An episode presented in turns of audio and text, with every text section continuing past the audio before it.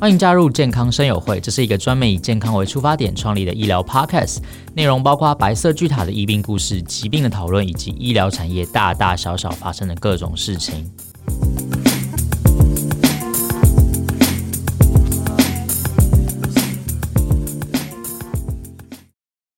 嗨，大家好，欢迎来到健康生友会，我是主持人 Kevin。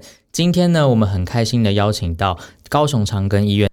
大肠直肠外科的主治医师，同时也是高雄长庚医院的教授。那他也是呢，我们中华民国大肠直肠外科医学会的前理事长，也是台湾肠癌病友协会的理事长。让我们欢迎我们今天的来宾陈红华医师。各位听众朋友，大家好。那很高兴今天在线上跟大家共享这个一些新的资讯。今天第一个问题想问，就是陈鸿华医师，就是说台湾它今年度已经连续十二年。大肠直肠癌都蝉联癌症的榜首。台湾每年呢，它会经新增超过一万五千名大肠直肠癌的患者，是算是台湾的国病吗？嗯，其实这是一个国病。那大肠直肠癌其实在前几年大概每年减少超一百五十位的患者，但是在去年哇，却很意外的又已经又增加了一千多名，所以目前已经超过一万六千名，所以真的是一个不容忽视的一个国病。嗯，常会听到说，就是国人因为可能饮食西化啊，或者是说像是比较喜欢吃一些像咸酥鸡啊，或是烧烤、小吃摊这种可能会增加罹癌风险的一些食物。那吃这样的食物，究竟是不是真的在生活当中会让你提高那个罹癌的风险？这个理论上是一定会的。然后，大肠直肠癌的成因其实有多种因素，从遗传、从个人、从环境来讲都可能。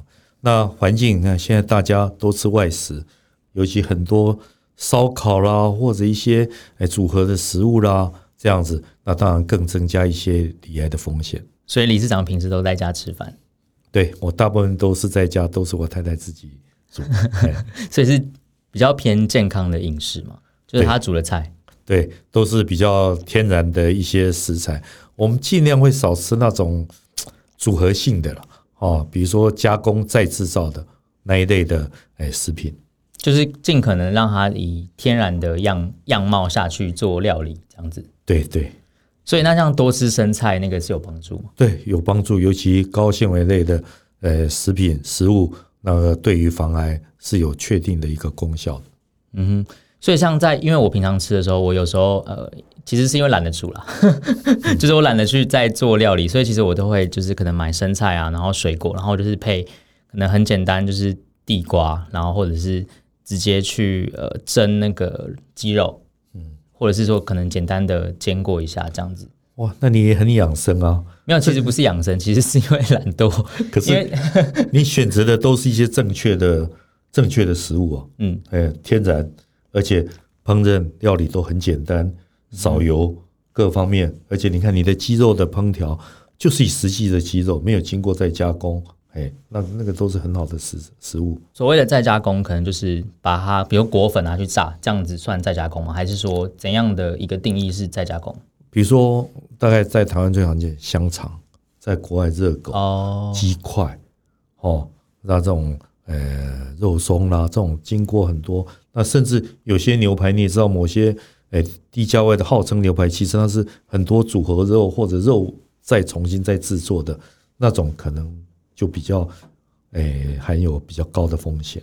嗯哼，肉松其实刚才讲肉松，其实我知道蛮多老人家会喜欢吃肉松的。嗯，其实它其实不是对健康良好的一个食品。对，理论上来讲，因为肉松经过非常非常高温，经过把水分水分拖走，嗯、那里面有些。哎，可能某些致癌物质就被激激发，或者它含量比较高，所以理论上，哎，应该不是一个非常适合长期吃的一个食物。嗯，因为就是家里的老一辈可能都会买一罐肉松，然后就放在那边，然后可能就是他每一餐他都会配肉松，然后香肠我也觉得是可能，因为我每次回去奶奶家，他们都有香肠，所以其实他们一直在吃一些比较高风险的对食物，因为传统的食物嘛。老人家这种真的是比较哎，那但是我们呼吁大家在这种方面就是需要节制，不能以这个为主食。所以其实现在在吃健身餐的，他其实吃的东西反而是比较健康的。对，他只要是比较天然，哎，相对来讲会就比较健康，就原汁原味。嗯，可是除了饮食之外，还有呃另外一个可能是基因的问题，因为有些人他可能就是他天生基因里面他就是会比较容易得到大肠直肠癌。对，在大肠直肠癌里面，可能百分之二十的病患基因多少带点关系。那其中有一种叫做家族遗传性息肉症，那这个是百分之百都是会有基因，而且它是显性遗传，也就是说。当你得病的时候，你的后代有二分之一的，有一半的机会会遗传到这个基因。那这个基因将来表现，一般在四十岁以后，大概百分之百都会长成大肠直肠癌。所以这是一个最特别的一个例子。这样子，嗯，这个基因它可能会在三十多岁的时候就是开始长息肉。诶，它长息肉可能更早，一般超都在。哎，小学毕业左右，就是十二三岁，就可能你就慢慢觉得他的息肉就慢慢越长，越长越多，那甚至超过一百个，甚至超过一千个，整个大肠都是这种密密麻麻的一个息肉。那一般大部分在四十岁左右，它大概百分之九十五都已经转变成癌症了。嗯哼，因为癌细胞它就是呃病变的细胞嘛。对，所以这个息肉它就是一个不正常的一个病变。对，就是一个不正常的病变，其中有些息肉它病变更严重，它就转变成大肠直肠癌。嗯，所以说除了饮食习惯，就是就算你吃得很健康之外，可能每个人都还是要定期的做检查，肠镜、胃镜这样子。对，所以国健署就在盯着筛检。那因为筛检它可能就是要比较属于一种。诶，高风险的人才做，你不可能二十岁的人去做筛检，因为这是低风险。嗯、所以五十岁以上到七十五岁，国家就会推行一些粪便潜血反应的筛检。嗯哼，现在是免费的吗？我记得。对，现在是免费的。哎，两年两年做一次吗？对，因为我有叫我爸爸妈妈去去做，我想说，嗯，就都免费的，你们为什么不去做这样？对啊，因为这个筛检确实能够，诶，提早发现是癌症。大肠直肠癌，而且他发现的时候级别都比较早。那我们都知道，大肠直肠癌的治疗跟的预后存活率都跟它的级别非常有关系。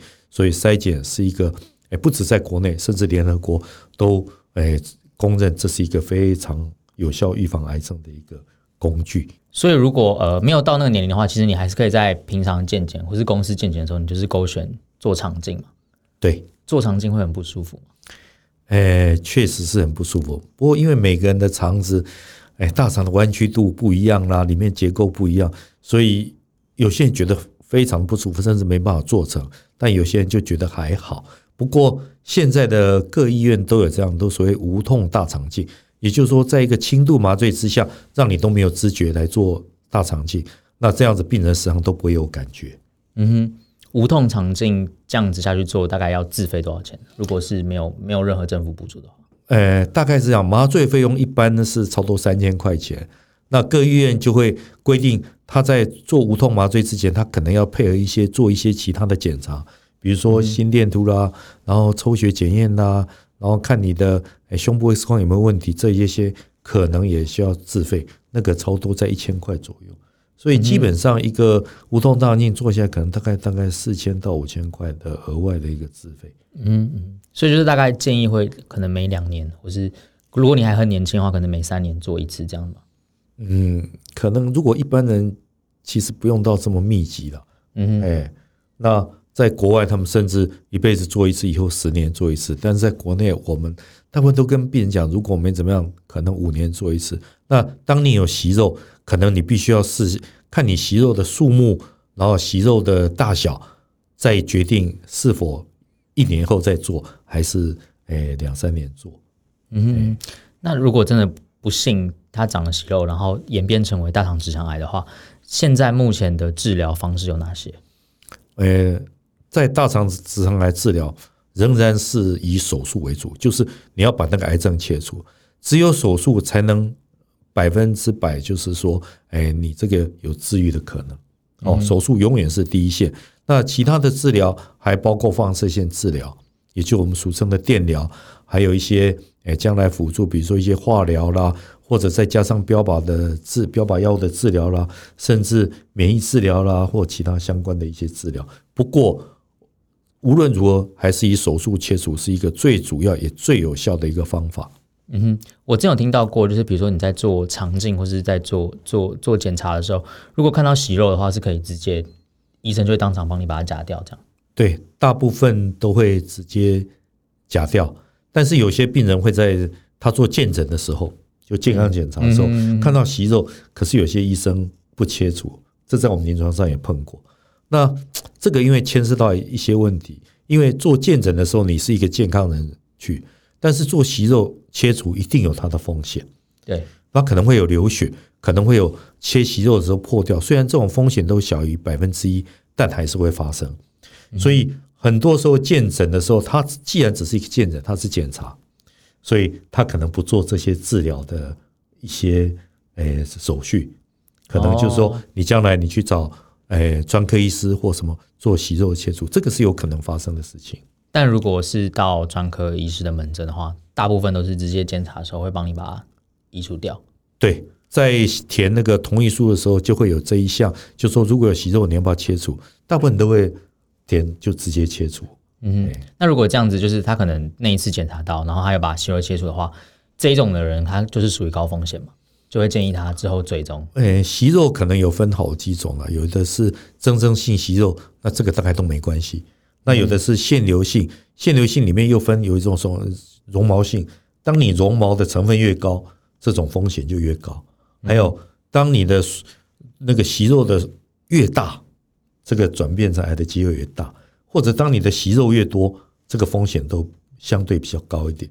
所以，诶，那个检查的时间可能也会看是这些不同情况，可能医师也会跟你做不同的建议。刚才有提到说，治疗大肠直肠癌其实最最好的方式就是手术把它移除嘛。嗯、对。那因为它有分很多不同期，嗯、那第一期、第二期、第三期、第四期，它分别目前在台湾了、啊，看起来它存活率大概是多少？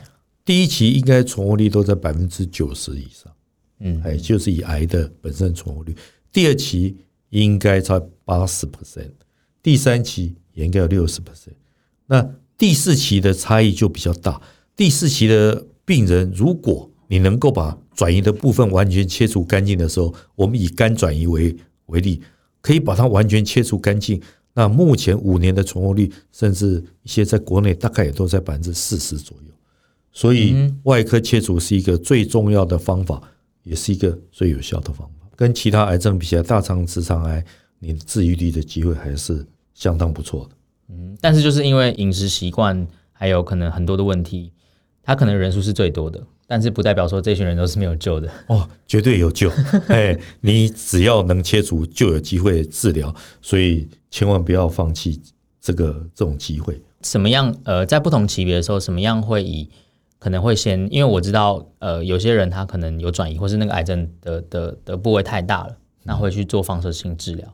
那要怎么样去判断说什么时候要做放射性治疗，什么时候不用？大概放射性治疗的话。在大肠直肠癌里面，大部分的大肠癌是不需要，嗯哼，哦，但是直肠癌，因为直肠在那个地方，它的骨盆腔因为受到限制，那个地方因为有很多血管呐、啊，哦，所以，诶，加上手术的困难，而且它容易循不同的路径转移，所以大概都只有在直肠癌，尤其是中低位的直肠癌，才需要做一些所谓，诶，手术前的放射线治疗或手术后的放射线治疗。嗯，那一般来讲都是在比较严重的，比如说他可能是在第二期末或者第三期的病人，哦，才需要做放射线治疗。那现在放射线治疗大概在这诶十几年来都是以手术前放射线治疗为主，就是在手术前我们先用做一些放射线加上化学治疗，让肿瘤缩小。诶，肿瘤缩小以后，第一个手术会比较好进行，第二个。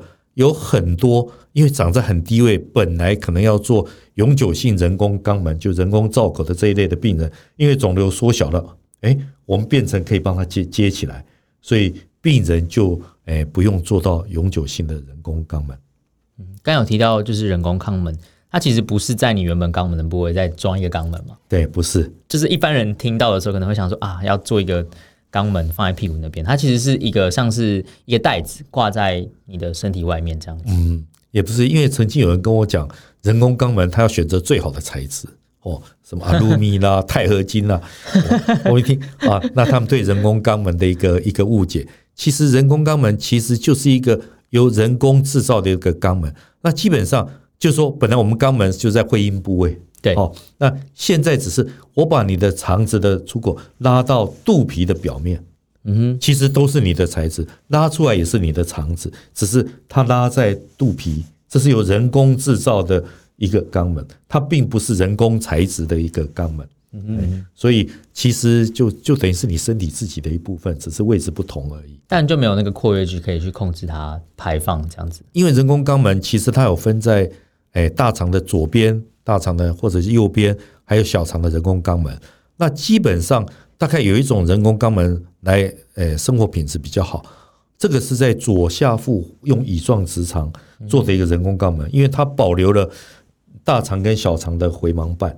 大肠的长度又够，所以这一类的病人哈，哎，开完刀哈，其实我们可以利用灌肠的方式，就每天可能从他的人工肛门给他灌一些水，像自来水这样子进去给它清肠，大概灌个八百到一千 CC，它自己就会再流出来。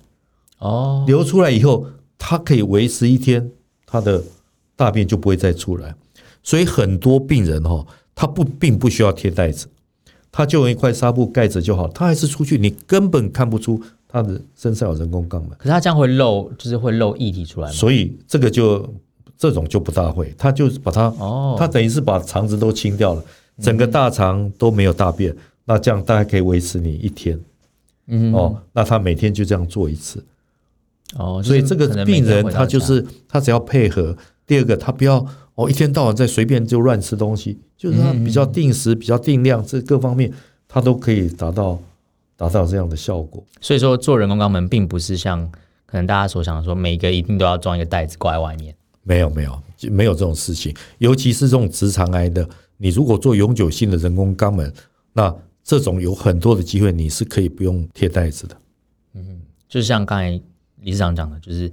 每天只要可能回家做一次就好了。对，做一次就好。其实这样子还蛮方便的。其实还还好。这样，那这样的病人就是他比例高吗？就是只有做这种简单的。因为现在真的需要做到永久性的人工肛门，超多比例在直肠癌里面，事实上比例也可能不会超过百分之五，不多。现在是不多。哎，百分之五，那其实还算蛮少的。对，其实其实不多了。哎。所以也不要害怕说，可能去接受治疗之后就要把它切掉做人工肛门，因为它其实真的要把它整个处理掉，然后做一个永久性的，就是人工造口、人工肛门，它的比例其实是蛮低的。对，比例蛮低的，而且事实上我们在临床报告，你坐在左边上一天灌一次，哦，那病人其实他的生活就不受限制，他要出去哪里都可都可以。那甚至，呃，我有。我们有很多病人，甚至都还可以出国旅行啊，这样子啦，到处诶，在国内的旅游。那有些病人哈，其实不要执着于他就是不做人工肛门，他硬是要接接到肛门口。然后这些病人有可能经过很多的治疗，经过经过一些放射线治疗各方面，其实他每天上厕所，他可能要哦，有些病人讲说他一定要上十次厕所。甚至我一个更病人更夸张，他说他要在厕所里面放帐篷，哦，就这样子野营吗？他这样子哦，他已经到这样，他几乎离不开厕所。你看那种你会觉得完全没有生活品质。你以我们正常人来讲，就你一天只要上五次厕所，你敢出门吗？嗯，你大概都不大敢出门。所以再一次呼吁，如果真的不得已要做人工肛门，其实不要太。太害怕，真的有些人工肛门不是像每个自己诶想象的，或者是房间或者网络流传的那个，嚯，你都不能出门，你一辈子就大便就这样流，没有这一回事情。嗯，那可以下水吗？这样这样的病可以。我有个病人以前是他是蛙人队的队长，做这样。嗯、那我曾经问他，哎，你这样子蛙人这样潜水有没有问题？他跟我说，哎，陈医师，前十公尺没有问题。哦，所以他他治疗完之后，他还是回他还是回去岗位上。他那个时候他已经是退役了，退役了，退役了。但是他就喜欢喜欢潜水。他说潜水他这样子潜，他说没有问题。等于说你可能各项运动啊，出国旅游什么，其实都是没问题的。对，跟一般人完全没有差别。跟一般人没有差别。当然，当然你如果出国或者是远门，你怕说啊不小心有点渗漏或什么哈，嗯、你其实你这个时候你再贴上袋子就好了。嗯哼，你你出门远门你就先贴个袋子，有简易型的袋子哦，可能一天的，那你就贴那个袋子，你就可以出去一样。但呃。就是刚才有提到说，呃，放射性治疗，还有还有还有化疗嘛。那有另外一个是标靶治疗。嘿，那这样的病患是他可能第一期到第四期都需要用到标靶吗？还是？哎，哎，不会，标靶治疗目前是只有在第四期的病人才会用到。嗯，目前来讲，化疗在第一期跟第二期的比较早期是不需要做化疗的，化疗是只有在第二期末。还有第三期，嗯、还有第四期的病人才需要做做到化疗。那标靶的话，那可能就必须要是只有在第四期的病人做化疗，他才会得到好处。嗯、你其他做，这已经经过研究证实是没有好处的。嗯，所以就是比如说第一期到第四期，可他可能要从第二期的末期开始才需要用到可能放疗或是化疗，然后只有第四期的病患才会需要用到标靶治疗。对，才需要用到标靶治疗。所以，如果及早去发现它的话，可能第一期它就只要简单的切除。对，所以才说为什么一些筛检或者病人有症状去求诊非常的重要。这个是因为你可以早期发现，那早期治疗那种治愈率就很高，也不需要再加上后续的什么呃放疗啦或者化疗啦那些那些治疗。嗯，大肠直肠癌的化疗跟放疗会会呃副作用会很大吗？嗯。化疗来讲，它是看每个药物的呃不同的副作用，而它有不同。嗯，但基本上它是一个药物，所以只要这个药物用了以后，那它的药效过去以后，大概都不会有什么样的长期的一些副作用。但是只有一类的金属，在大肠直直肠来，只有一个叫诶 oxaliplatin，就是欧利普那一类的药，因为它里面还有重金属，就白金，它有时会沉淀在神经节里面。所以它有时候会造成你诶感觉神经的比较异常，比如说诶当打久了以后，你会觉得手 是不是麻麻的，或者尤其最明显是你碰到冰冷的东西，它会甚至会像触电的感觉。所以这种病人我们都跟他讲，冬天你就不要冷水，你尽量不要去碰冷水洗澡。冰箱的东西如果你要拿，你戴个手套拿，才不会有这样的感觉。只有这个药物，不然其他的药物应该是过了以后哦。就像船过水无痕一样，其实它的副作用大部分都不会再残留。比如说像掉发啊，或者是可能虚弱那一类的症状，其实都是治疗阶段结束之后，它就可以恢复正常。对，它会再恢复正常。有些掉发的人，哇，在治疗的时候觉得他人生都是黑白的，这掉的光光的，哇，一阵子过来以后，哇，那老太太更更高兴了，因为她头发她觉得比以前更黑。所以长出来比以前对方长出来就比较等于是重整一样，所以其实不要不要抗拒去治疗了，对，因为现在的医疗技术其实你只有在治疗阶段可能会比较辛苦一点，嗯哼，对你可能生活会受到一些影响，但是比起你不去治疗，然后让那个病程往后移，你不如早点治疗，然后撑过这段之后，你后面头发可能会变更黑，这样。对。呃，关于大肠直肠癌的预防上来说，要怎么样才能够做到说可以可能。比较高程度的去预防得到大肠直肠癌，要预防大肠直肠癌，其实要百分之百预防其实很困难，因为我们也知道，你同一家人，照理说你的遗传因素一样，生活环境也是相同，但是有的这个兄弟姐妹得到了，有一个得到了，其他人就不，其他人就不会。对不对？所以很难预防。那我们能做的就是从日常生活中哈，大概就是哎，尤其是目前的饮食中，我们要远离一些导致癌症的因素。哦，像现在目前已经确定，就是我们应该就减少红肉的比比例，尤其红肉中那种加工食品，就是我们刚才讲的那类加工食品，更要减减少，像香肠、肉松、热狗这种等。那饮食方面的选择，当然还是天然的最好，尤其。应该鼓励多吃一些具有高纤维的一些食物，它会促进肠胃的蠕动，诶，预防这些大肠直肠癌的发生。另外来讲哈，大概绝对要戒烟，因为烟哈那个尼古丁或其他的因素哦，会导致全身很多的癌症都是跟烟有关系，不止肺癌。大肠直肠癌统计上来讲，哎，抽烟的得大肠直肠癌的比例也高。酒也一样，酒也酒也是一样，就是说你如果饮酒过量，大肠直肠癌的机会机会也会比较高。哦，那在台湾有一个更大家可能更忽略，平常我们都认为嚼槟榔增加口腔癌的机会。对，哦，大家只注重的口腔癌，口里面的癌症，但是槟榔你以为只有在口腔，它不会。它的东西还是会往甚至食道、胃到大肠，所以随着时间的演变，你就会知道，当你得到口腔癌，你下一个第一个要顾虑的是食道癌也增加了。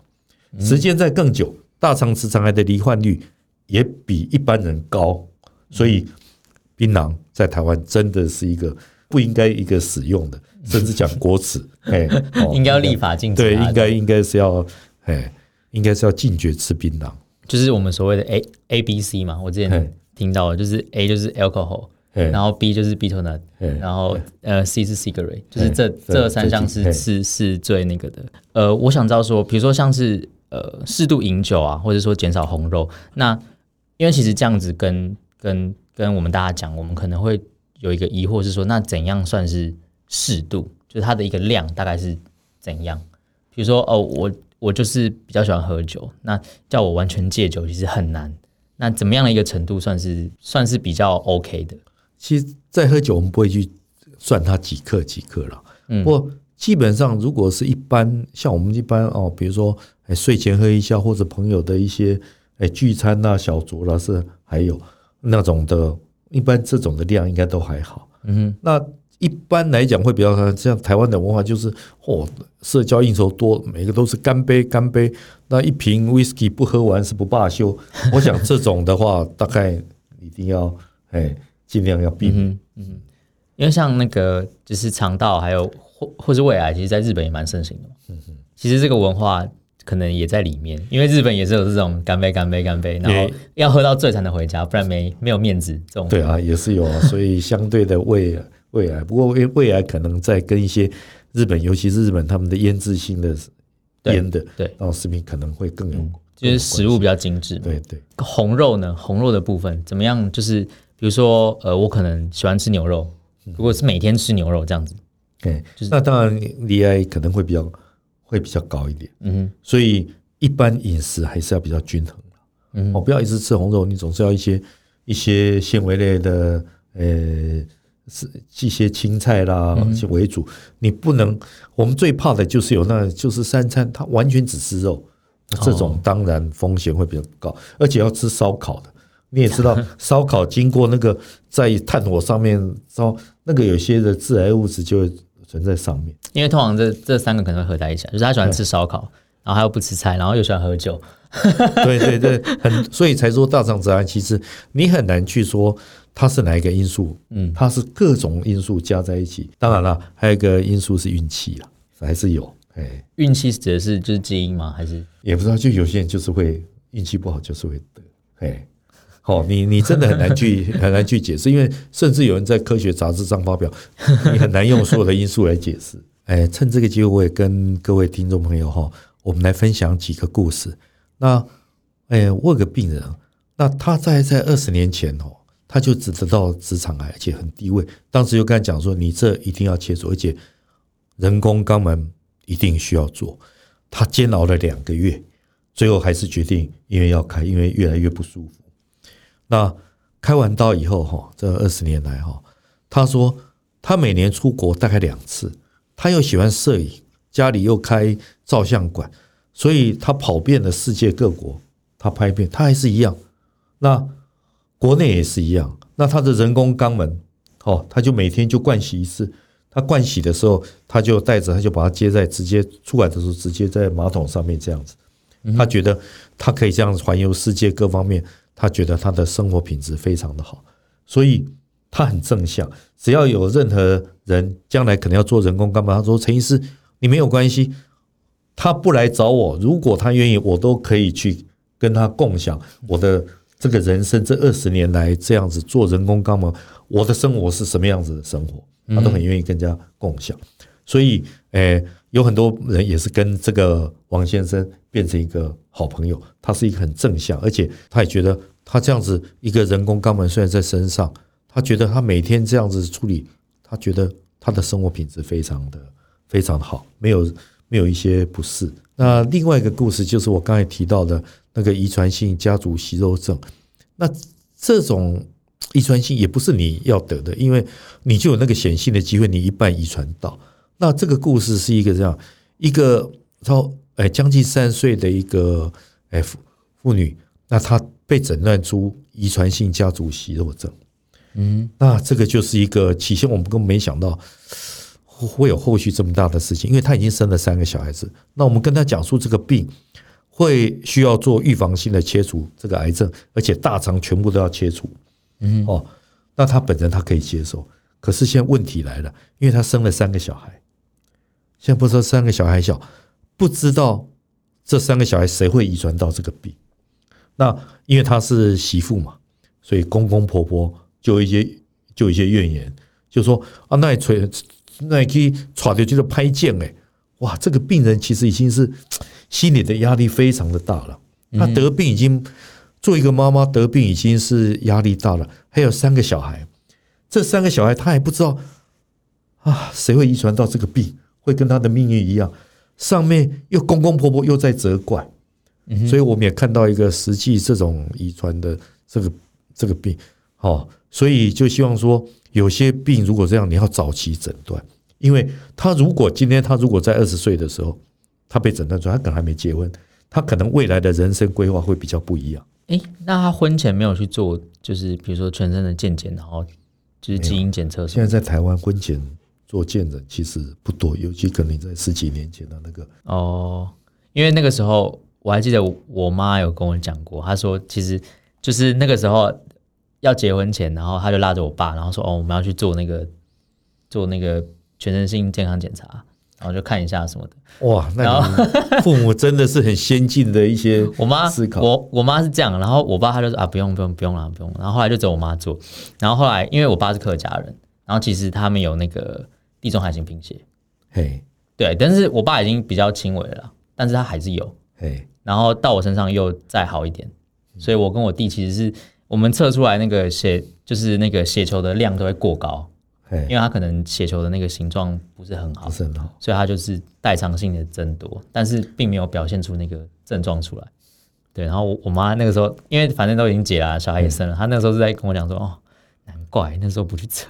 ”所以这个就很难讲。我我这样问：如果他知道他有严重的地中海型贫血，他还嫁不嫁？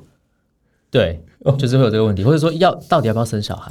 对啊，这这个都都是，不过至少因为你知道了，你可以做决定，对，而不是像刚才我介绍这个这个妇女一样，她已经没办法，因为生米已经煮成粥了，三个小孩都生出来了，她没办法决定她要不要、嗯、要不要生了。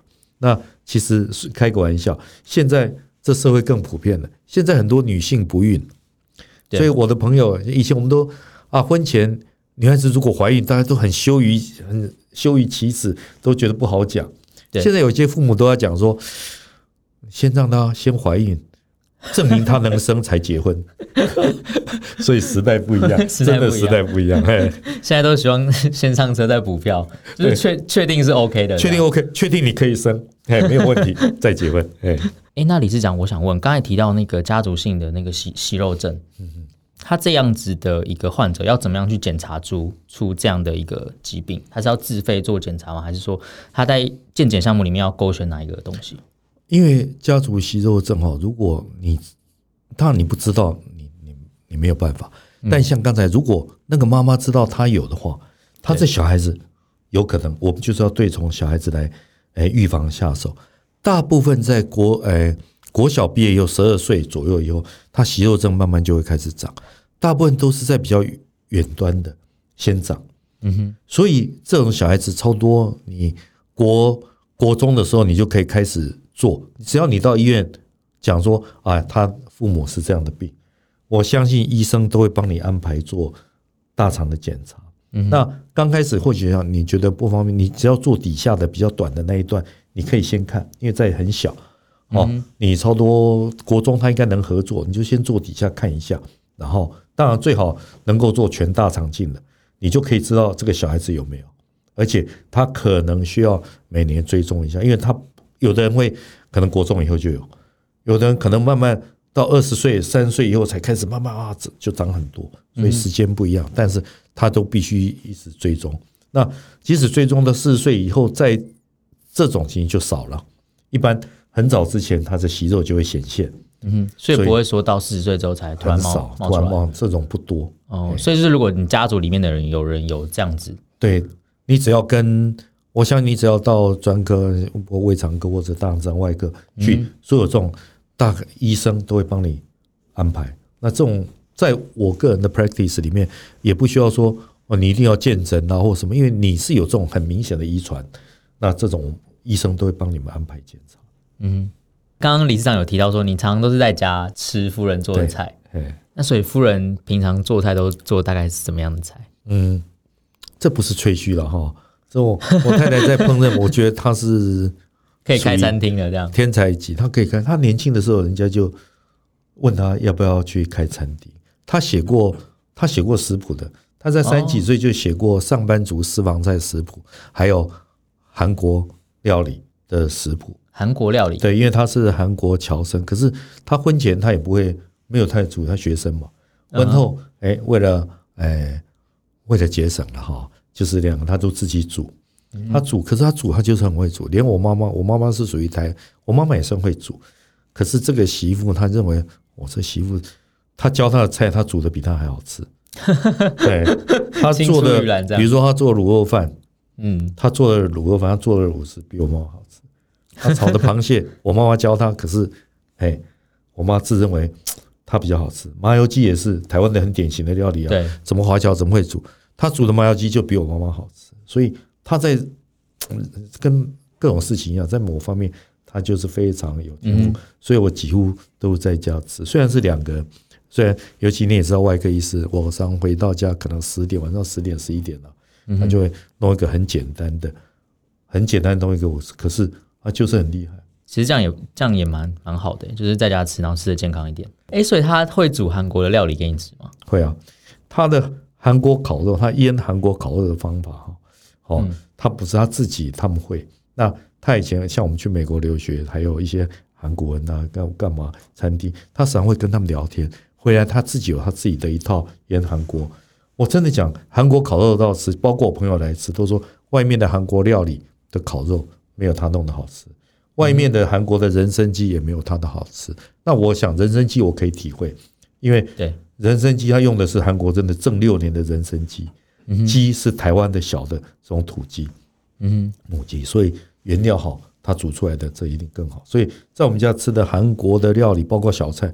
我都觉得我们家比外面餐厅好吃，所以我不会去外面吃。